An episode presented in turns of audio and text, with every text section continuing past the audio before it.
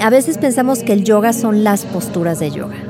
¿No? Es como yoga y piensas en alguien poniéndose como origami. Es Ana Paula Domínguez, directora del Instituto Mexicano del Yoga. El yoga como tal es una manera y un sistema de ver y de vivir la vida. Estamos desbordados de estimulación sensorial, auditiva, visual todo el tiempo. Tú te puedes abstraer de eso de tanta sobreestimulación y estar concentrado en tu interior y mantenerte en tu presente y en tu centro en calma y en paz. Ana Paula nos contó, entre otras cosas, cómo podemos aplicar esta disciplina milenaria hasta en el coche. Porque... ¿Quién puede practicar yoga? Todas las personas de todas las edades, de todas las condiciones físicas, porque tú podrías tener parálisis completa del cuerpo y sigues respirando. Mientras estés respirando y tienes vida, eres capaz de ser consciente de tu respiración y de tener una experiencia de vida mucho más gozosa. Si tú dependes de lo que está sucediendo en tu exterior, eres como un esclavo de todas estas cosas que pasan. Lo que tú sí puedes elegir es cómo vas a responder responder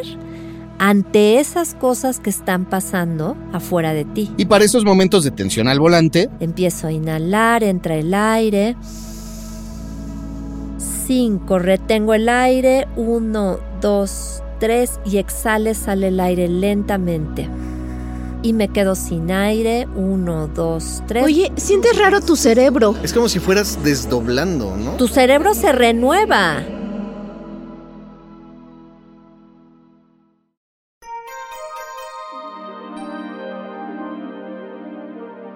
¿Qué es el yoga? ¿Qué tipos de yoga hay? ¿Cómo puede cambiarnos su práctica? ¿Qué tan importante es la respiración en el yoga? ¿Es posible cambiar de estado de ánimo solo respirando de forma consciente? Aquí te vamos a contar sobre todo esto y más. Yo soy Ode del Pino. Y yo soy Javier Bravo. Bienvenidas y bienvenidos a Cabina Didi, en este episodio donde aprenderemos con Ana Paula a tomar las riendas de nuestra propia respiración. Namaste.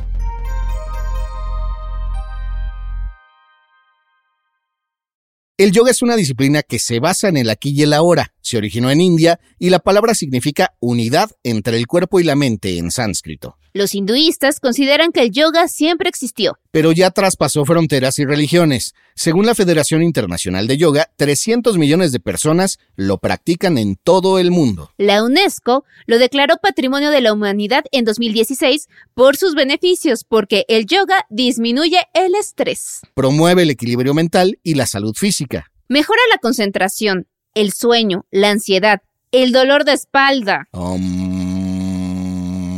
Y además, la Organización Mundial de la Salud la recomienda para mejorar la salud mental en el trabajo. Ana Paula, ¿qué es el yoga? Bueno, pues el yoga es una disciplina que nació en India hace más de 3.000 años. Viene de la palabra sánscrita yug, que significa unión y básicamente hace referencia a la unión de los diferentes aspectos del ser humano. A veces pensamos que solamente somos este cuerpo físico que vemos y nos olvidamos de todos estos otros aspectos como la mente, la conciencia, las emociones, nuestros sentidos. Entonces, el yoga básicamente busca integrar todos estos aspectos, que en tu vida puedas estar integrado en todos estos aspectos distintos. Y hablando de estos aspectos distintos, ¿hay diferentes tipos de yoga o solamente es una? Bueno, es que primero que nada yo creo que hay que ir un poquito más atrás. A veces pensamos que el yoga son las posturas de yoga. Ajá. ¿No? Es como yoga y piensas en alguien poniéndose como origami. Y eso no es el yoga. O sea, las posturas de yoga son solamente un aspecto de la práctica. El yoga como tal es una manera y un sistema de ver y de vivir la vida. Entonces, consiste de ocho ramas diferentes, o sea, son ocho formas en las que tú te puedes ir practicando el yoga. Las primeras dos ramas del yoga, que son los yamas y los niyamas, hacen referencia a la relación que tienes contigo mismo y a la relación que tienes con las otras personas. Por ejemplo, el primer principio es la no violencia, el no ser violento con las otras personas. Es como son como principios o valores básicos de vida, pero luego está la honestidad, pero luego están valores que tienes tú contigo mismo, como por ejemplo la purificación. Si tú tienes tu casa hecha un desastre, tu teléfono que no has limpiado en años, tu closet, toda la energía se atora Entonces ahí no estarías viviendo el yoga como quien dice. ¿Por qué? Porque tu entorno está saturado. Si tus relaciones son relaciones tóxicas, negativas, violentas, tampoco estarías practicando el yoga, porque son los principios básicos. Entonces, esas son las dos primeras ramas, los llamas y los niyamas. La tercera rama del yoga, y así es como las deberías ir practicando en ese orden. Primero son los principios. La tercera rama del yoga es la respiración, el control de la respiración. Desde que nacemos hasta que morimos estamos respirando constantemente. Desde que naces está, entra el soplo de la vida y aunque no te des cuenta, de forma automática estamos respirando. Ahora, tú voluntariamente puedes hacer mucho más eficiente tu proceso respiratorio. Entonces ahí vamos en la tercera parte del yoga, ¿no? De, de, si vieras las ramas. Ya cuando llegas a la cuarta rama del yoga, llegas a las asanas, que son las posturas de yoga. Y las posturas de yoga como tal, su objetivo es buscar un equilibrio del cuerpo físico es decir, a través de tu conciencia, con la respiración y con ciertos movimientos, llevas el oxígeno a distintas partes del cuerpo para que se desintoxiquen, para que fluya mejor la circulación, para que tengas un mejor sistema inmune, una mejor digestión, para que tus articulaciones funcionen correctamente. Pero el objetivo del yoga, o sea, como tal, las posturas de yoga, si te fueras a los textos antiguos, pues verías nueve posturas de yoga básicas y no muy complicadas, casi casi que todos las podríamos practicar. porque no es, no es ya eso de los tipos de yoga, digo, si quieres luego lo platicamos, pero siento que es mucho más esencial y profundo ver estas partes de las ramas del yoga como tal. Entonces, haces estas posturas de yoga porque necesitas que tu maquinaria funcione correctamente. Entonces, llevas el oxígeno a distintas partes del cuerpo y lo único que quieres es que cuando tengas más edad, tengas movilidad, tengas flexibilidad, tengas un cuerpo sano. Ese es el objetivo. Y luego la quinta rama de yoga es pratyahara, que es el control de los sentidos. Es decir, estamos en un mundo en donde estamos sobreestimulados y en este siglo XXI más que nunca. ¿Por qué? Porque tenemos las redes sociales, la información infinita que no acaba, estamos desbordados de estimulación sensorial, auditiva, visual todo el tiempo. Y Pratyahara hace relación a cómo tú te puedes abstraer de eso de tanta sobreestimulación y estar concentrado en tu interior y mantenerte en tu presente y en tu centro en calma y en paz. Y luego la sexta, la séptima y la octava hacen relación a la meditación, a diferentes técnicas de meditación, a ser capaz de estar concentrado, hasta ser capaz de desarrollar diferentes técnicas de meditación. La última es samadhi, que ya sería un estado de integración de tu ser, ¿no? Que sería como yo permito que la vida suceda y me mantengo presente con lo que está sucediendo en mi entorno.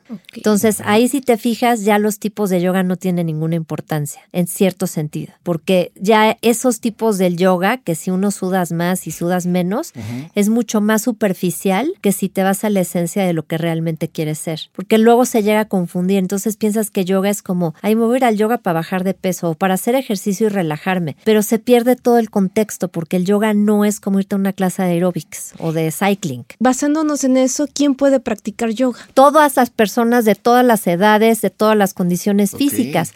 Porque tú podrías tener parálisis completa del cuerpo y sigues respirando Mientras estés respirando y tienes vida, eres capaz de ser consciente de tu respiración y de tener una experiencia de vida mucho más gozosa, reconociendo que realmente nada, o sea, si tú dependes de lo que está sucediendo en tu exterior, eres como un esclavo de todas estas cosas que pasan, de que si hay tráfico, de que si hay una manifestación, de que si ya te tocó el alto, de que si la persona que viene contigo está neurótica y tú permites que esas experiencias externas te afecten, entonces vives como en una rueda de la fortuna, arriba y abajo emocionalmente, ¿no? O de lo que te dijo tu esposa o tus hijos, o si te dieron el trabajo o no, y entonces vives en un estado de ansiedad.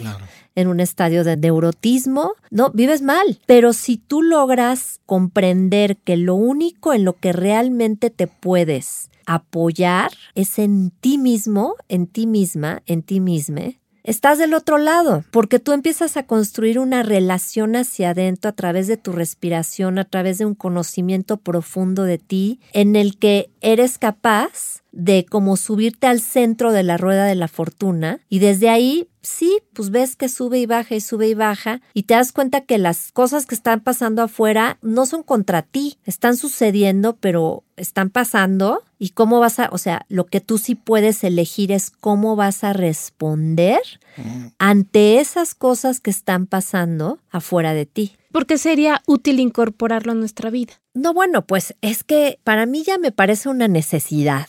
O sea, justo como tomar agua, como bañarte, como elegir bien qué es lo que vas a comer, elegir cuáles son las relaciones que quieres tener en tu vida, es como lo mismo, aprender a respirar. Yo digo, nos deberían de enseñar a respirar desde que vamos en kinder, porque tú estás respirando, efectivamente hay una parte de, pues la respiración es automática. Pues si todos estamos respirando, me van a decir, pues cómo de que me vas a enseñar a respirar. Sí, pero fíjense ustedes que para cuando llegamos a la edad adulta, utilizamos solamente el 20% de la capacidad de nuestro diafragma, el 20%. Por eso personas que tienen 70, 80 años respiran muy poquito y les tienen que dar hasta respiradores cuando se enferman. Pero si tú desde, bueno, siempre no importa la edad que tengas ahorita, puedes tener 70 o puedes tener 80 y este es tu momento en que puedes empezar a respirar profundamente y tu calidad de vida va a ser muy distinta. Pero nadie nos enseña a respirar. Sobre la meditación, hay gente a la que le cuesta mucho trabajo meditar y hay gente que muy fácilmente la hace. Yo, por ejemplo, cuando he intentado meditar me quedo dormido, así que o sea, y hay gente que incluso siente como que se va, ¿no? O sea, o sea, hay como diferentes efectos que tiene la meditación en las personas. ¿Cómo se logra llegar a un nivel donde en realidad puedes meditar sin problemas? Mira, en realidad yo creo que el tema de la meditación también tiene todo justamente este rollo de es que yo no puedo dejar de pensar y yo no puedo poner la mente en blanco. Piensas en blanco cuando ¿qué, te es pensar en eso? blanco? La mente al final es un proceso que está constantemente ahí, que yo la llamo la loca de la casa. Entonces hay quien o se queda dormido de plano, como me estás comentando, o no deja de pensar y entonces más bien te sientas para pensar en todos tus pendientes o todos tus traumas o todas tus cosas.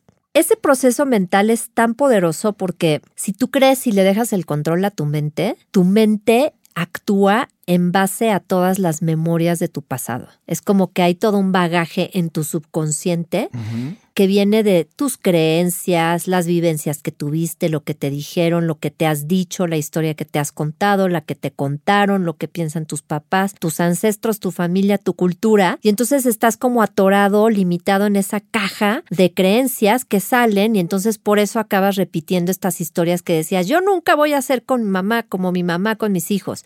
Y acabas siendo la misma mamá o el mismo papá. ¿Qué? Porque es automático ese proceso como del subconsciente al consciente y a la mente. Entonces, cuando queremos meditar es porque en realidad queremos hacer un espacio para darnos cuenta de que está ese proceso mental ahí, pero tú eres más que ese proceso mental. Entonces, lo que queremos es ser como testigos desde un espacio de quietud y cuando dices, ok, ahí viene todo el proceso mental, ¿no? Y ahí viene mis inseguridades, mis miedos, es, eh, mis automáticos y entonces lo ves pasar y la cosa es cómo lo puedes dejar pasar y darte cuenta de, ok, es eso, pero no puedo elegir eso o puedo elegir otra cosa o puedo Claro. crearme desde otro espacio, ¿sabes? Entonces, solamente es que desde ese espacio de neutralidad y de silencio puedes permitir que la vida se exprese y permitir cómo vas a responder ante la vida. ¿Qué quiero crear en mi vida? ¿Cómo quiero crear mi vida que sea fácil, que sea gozosa, que sea gloriosa? ¿No? ¿Por qué tengo que creer que todo tiene que ser horrible, patético, difícil, con esfuerzo,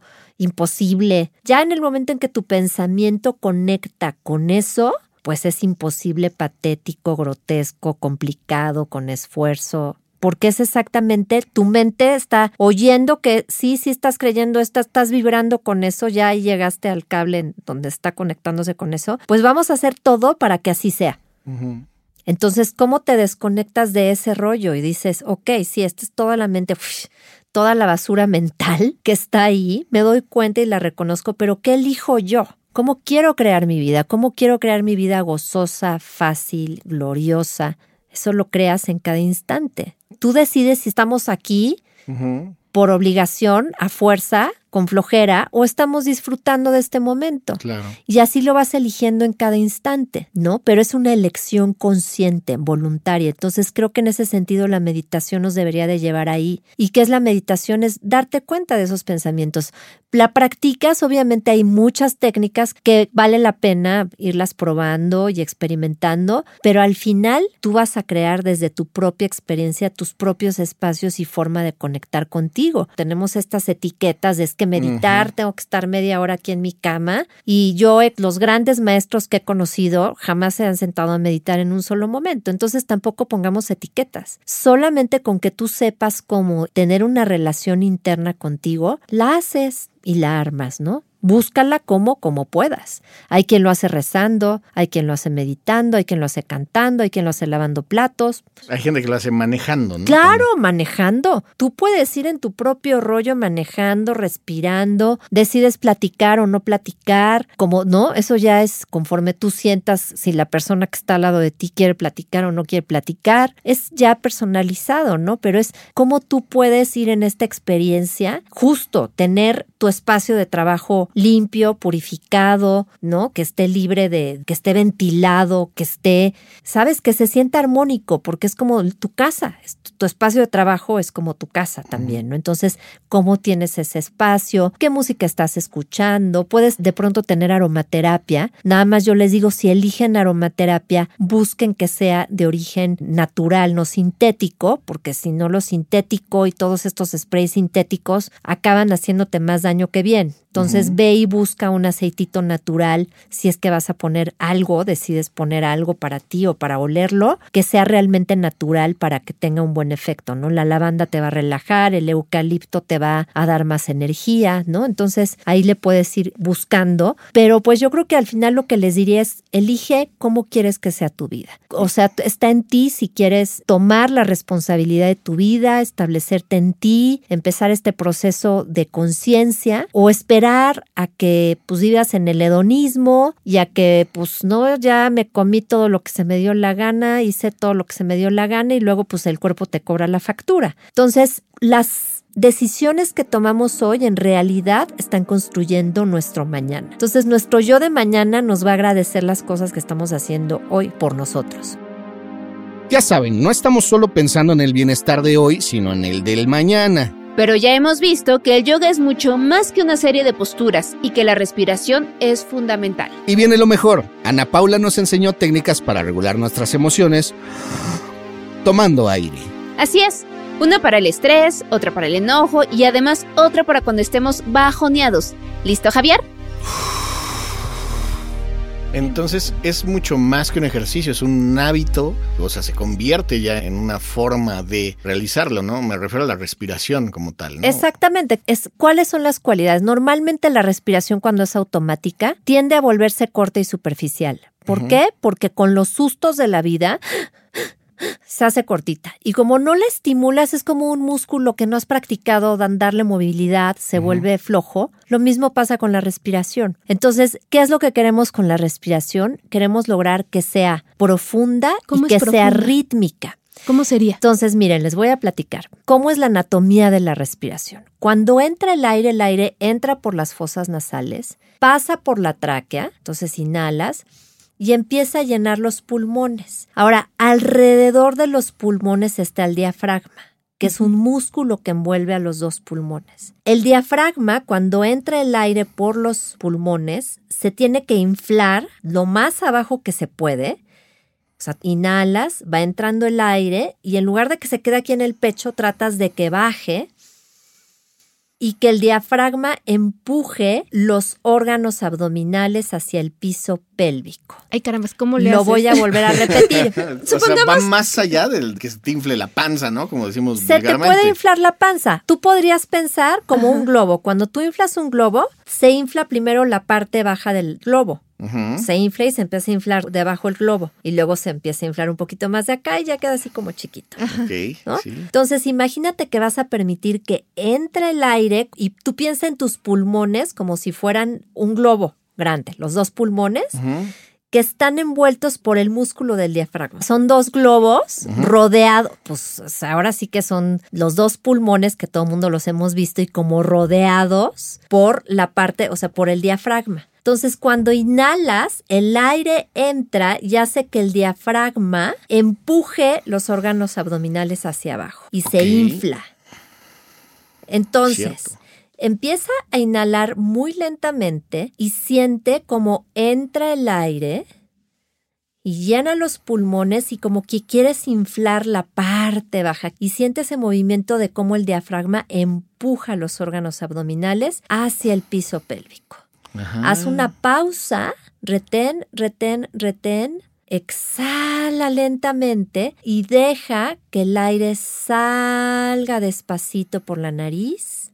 Luego haces otra pausa. Entonces, ahora lo que vamos a hacer es vamos a contar hasta cinco y lo vamos a hacer rítmicamente. Empiezo a inhalar, entra el aire. Cinco, retengo el aire. Uno, dos, tres y exhale, sale el aire lentamente.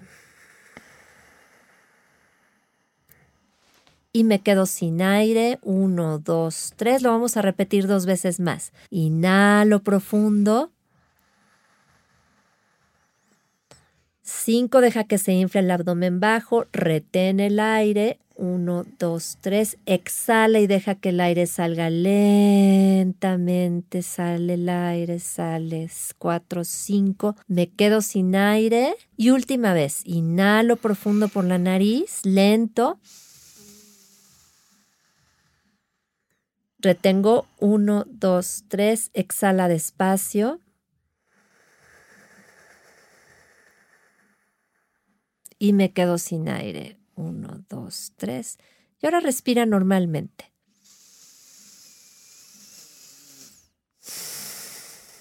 Sienten inmediatamente cómo tuviste ¿Cómo una cambió? respiración más profunda, cómo Exacto. cambia. Oye, Es como siente si raro tu cerebro. ¿no? Pero es que tu, es- tu está cerebro tu se cere- renueva. No, es que lo siento raro. Es, por ejemplo, cuando me limpian mis lentes, veo, wow, como si me limpiaran el parabrisas del carro. Y ahorita que hicimos lo del oxígeno, hasta las ideas se aclaran. todo se aclara. Y ahora hay diferentes tipos de respiración. Obviamente esto es una práctica. Lo ideal sería que empieces haciendo esta respiración acostado o acostada Claro. sobre tu espalda, con los pies en el piso y con las manos en el abdomen, para que puedas sentir efectivamente cómo se empieza a inflar el abdomen ¿no? y cómo se dirige hacia el piso pélvico. Ahí está como esta parte que se infla el abdomen bajo y luego cómo sale y el ombligo se hunde hacia la columna vertebral. Entonces yo les recomendaría que lo hagan antes de irse a dormir y va a llegar un momento en que ya cuando vas en tu coche manejando lo puedes hacer. Yo lo hago mucho en los momentos en los que voy manejando y que justamente te toca el alto o que estás en un tráfico así de esos terribles de línea de 10 coches que no Sí, acaban claro. nunca y por lo menos tomo tres respiraciones profundas cada hora. Eso creo que es fundamental, que cada hora tomes tres respiraciones profundas. ¿Cómo Llega un así? momento, Pero ves, no, no metes No. la panza. Tienes que aprender a inhalar. Viste, o sea, tienes que poner tus manos primero en el abdomen. Obviamente, si van manejando, no se les ocurra poner las manos en el abdomen. Pero si no van manejando, pon tus manos en el abdomen. A ver, vuélvelo a hacer y trata de inflar el abdomen bajo. Hace la diferencia. Retienes y exhalas lentamente. Entonces esto es perfecto. llega un momento en que se puede convertir en algo más inconsciente. Claro, una vez que ya lo sabes, o sea, no es tanto de que sea inconsciente, porque cuando metes tu conciencia y tu voluntad, nada más ya lo vas a hacer, pero muy tranquilamente vas manejando y y relajas los hombros y sueltas. Y también es muy importante, ¿no? La postura en la que vas manejando. O sea, que puedas llevar los glúteos. O sea, es muy malo ir hacia atrás como si fueras de Fitipaldi hacia atrás, echado. Eso es pésimo para la columna vertebral y con el brazo totalmente estirado porque la articulación del codo se te empieza a molar. Entonces, si puedes tener como tu espalda lo más derechita, poner las manos abajo del volante, relajar el pecho y los hombros y sentir cómo los glúteos caen pesados hacia la tierra, relajas los hombros, agarras tu volante, ¿no? Esta posición es como Y ahí haces tres respiraciones profundas, no aprietes tan fuerte el volante. Luego no te das cuenta, pero vas así, apretando muchísimo, con suavidad. O sea, tomas bien el volante, pero sin que lo presiones tanto, porque si no te empiezas a tensar toda la parte de los hombros a largo plazo. Y el cuello, ¿no? Y el cuello también. Entonces, el cuello tratar de mantener la espalda derechita. Entonces, esa es la primera. Y bueno, luego la otra que me gustaría mucho compartirles es una respiración para cuando te estás enojando. Porque a veces ya estás en el tráfico. O dos, una, el tráfico está brutal. Número dos, tienes a alguien que va contigo que va de muy malas, ¿no? Y tú empiezas a sentir que te hierve la sangre, que ya no puedes más y que quieres gritar Y que te te, le estás otro, pasando ¿no? muy mal y que ya se te metió el otro y te le estás pasando muy mal y te empiezas a sentir así que dices, híjole, ¿Quieres gritar? quieres gritar y no puedes gritar y te estás sintiendo con mucho enojo. Sí, Entonces, ¿qué puedes hacer? Lo que vas a hacer es que vas a poner tu lengua en forma de taquito. Y los que no podemos. Entonces, si no puedes poner la lengua en forma de taquito, vas a poner la boca en forma de O. Oh. Ahora vas a inhalar el aire a través de la boca en forma de O o de taquito. A ver, tú con O lentamente. y yo con taco. Va, inhala. Retén el aire y exhala despacito por la nariz. Ah, por la nariz. Por la nariz. Y lo vamos a hacer dos veces más. Inhala por la boca en forma de lengua taquito. Retén, cierra la boca. Exhala lento por la nariz. Lento. Lento, saca todo el aire, todo, todo, todo, todo. Una última vez. Lengua taquito o boca en forma de O. Inhala. Cierra la boca, exhala lentamente por la nariz. Saca todo el aire. Y ahora obsérvate. Mira, yo creo que si no lo logro, ya me distraje y se me fue el enojada o molesta. O sea, ¿No sintieron como Sí. fresco? Sí, sí, siente Te desde cómo entra el aire se siente Se siente fresco. fresco. y la lengüita la sientes fría. Sí. Bueno, o sea, rico. Y eso, lo que pasa es que el enojo tiene la cualidad del calor. ¿No? El que el enojo tiene la cualidad del calor. Entonces lo que necesitas es refrescar tu sistema. Y lo que estás haciendo es como ventilarte. Exactamente. Como carrito. Exactamente. Por dentro, Exacto. tal cual. O sea, es como los seres humanos un intercambio. no de- podemos autorregularnos. Tenemos la capacidad, en base a saber conocer estas maravillosas funciones que tenemos de autorregularnos. Por eso les digo, a ver, neta, ya esto es una necesidad. Y sobre todo en estos tiempos de tanta distracción y locura y de información que no para, es cómo aprendo a encontrar momentos de quietud, momentos de calma, momentos en los que pueda responder desde un estado como de gracia, de buena hondez. Y por ejemplo, eso es enojados, pero si hay algo que nos haya estresado en el momento de estar en el día, porque pues tal vez te mandó el mensaje la esposa, el esposo, los hijos, cuentas, mil cosas, ¿no? Que se te vengan en mente. ¿Hay algún ejercicio aparte de la lengüita de taco o hacer nuestra boquita como, oh, algo que también nos pudiera ayudar, o sea, a relajarnos? Pues la respiración profunda yo creo que es básica. Ok. Hay una respiración que me gusta mucho para cuando te sientes como deprimido. Ay, ay, ay. Porque yo creo que para el estrés la respiración profunda lo logra. Pero a veces sales de tu casa y dices, me tengo que exponer otra vez al tráfico de la Ciudad de México. Ahí voy de nuevo. Ahí va. Ahí lo primero que yo les diría es, cuando te pares en la mañana, y ahorita les voy a enseñar otra técnica de respiración, pero antes de eso, es muy importante que cuando te pares en la mañana te des cuenta de cómo te sientes, que no te pares en automático. Que te des este momento, pongas tu alarma mínimo 15 minutos antes, ¿no? Y pongas esta función de snooze y reconozcas cómo te sientes. Normalmente los lunes va a ser el peor día.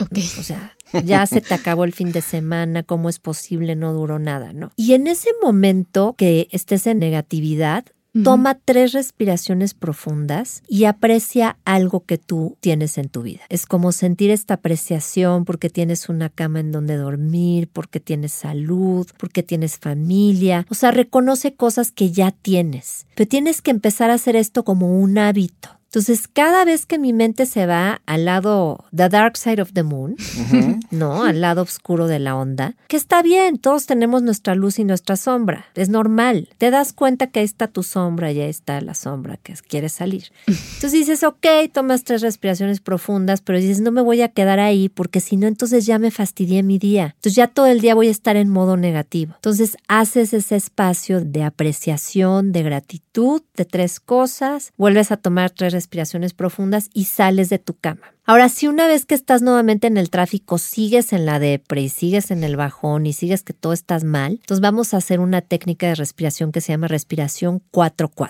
Entonces es como si fuera un elevador que sube cuatro pisos y es un elevador que baja cuatro pisos. A ver cómo es. Y entonces le vamos a hacer y exhalas en cuatro. Inhala en cuatro. Exhala en cuatro. Inhala en cuatro. Exhala en cuatro. Dos más. Inhala en cuatro. Exhala en cuatro. Uno más. Inhala en cuatro. Exhala en cuatro. Inhala profundo. Retén el aire, aprieta el abdomen, retén, retén, aprieta todo tu cuerpo por dentro, aprieta, aprieta, aprieta, aprieta. Exhala despacito por la nariz. Dos veces más, inhalo profundo. Retengo el aire, aprieto el abdomen, aprieta por dentro tu cuerpo, aprieta, retén el aire, retén, retén, retén. Exhala muy lentamente por la nariz. Y una última, inhalo profundo por la nariz. Retén, retén, retén. Exhala despacio. Y obsérvate un momento.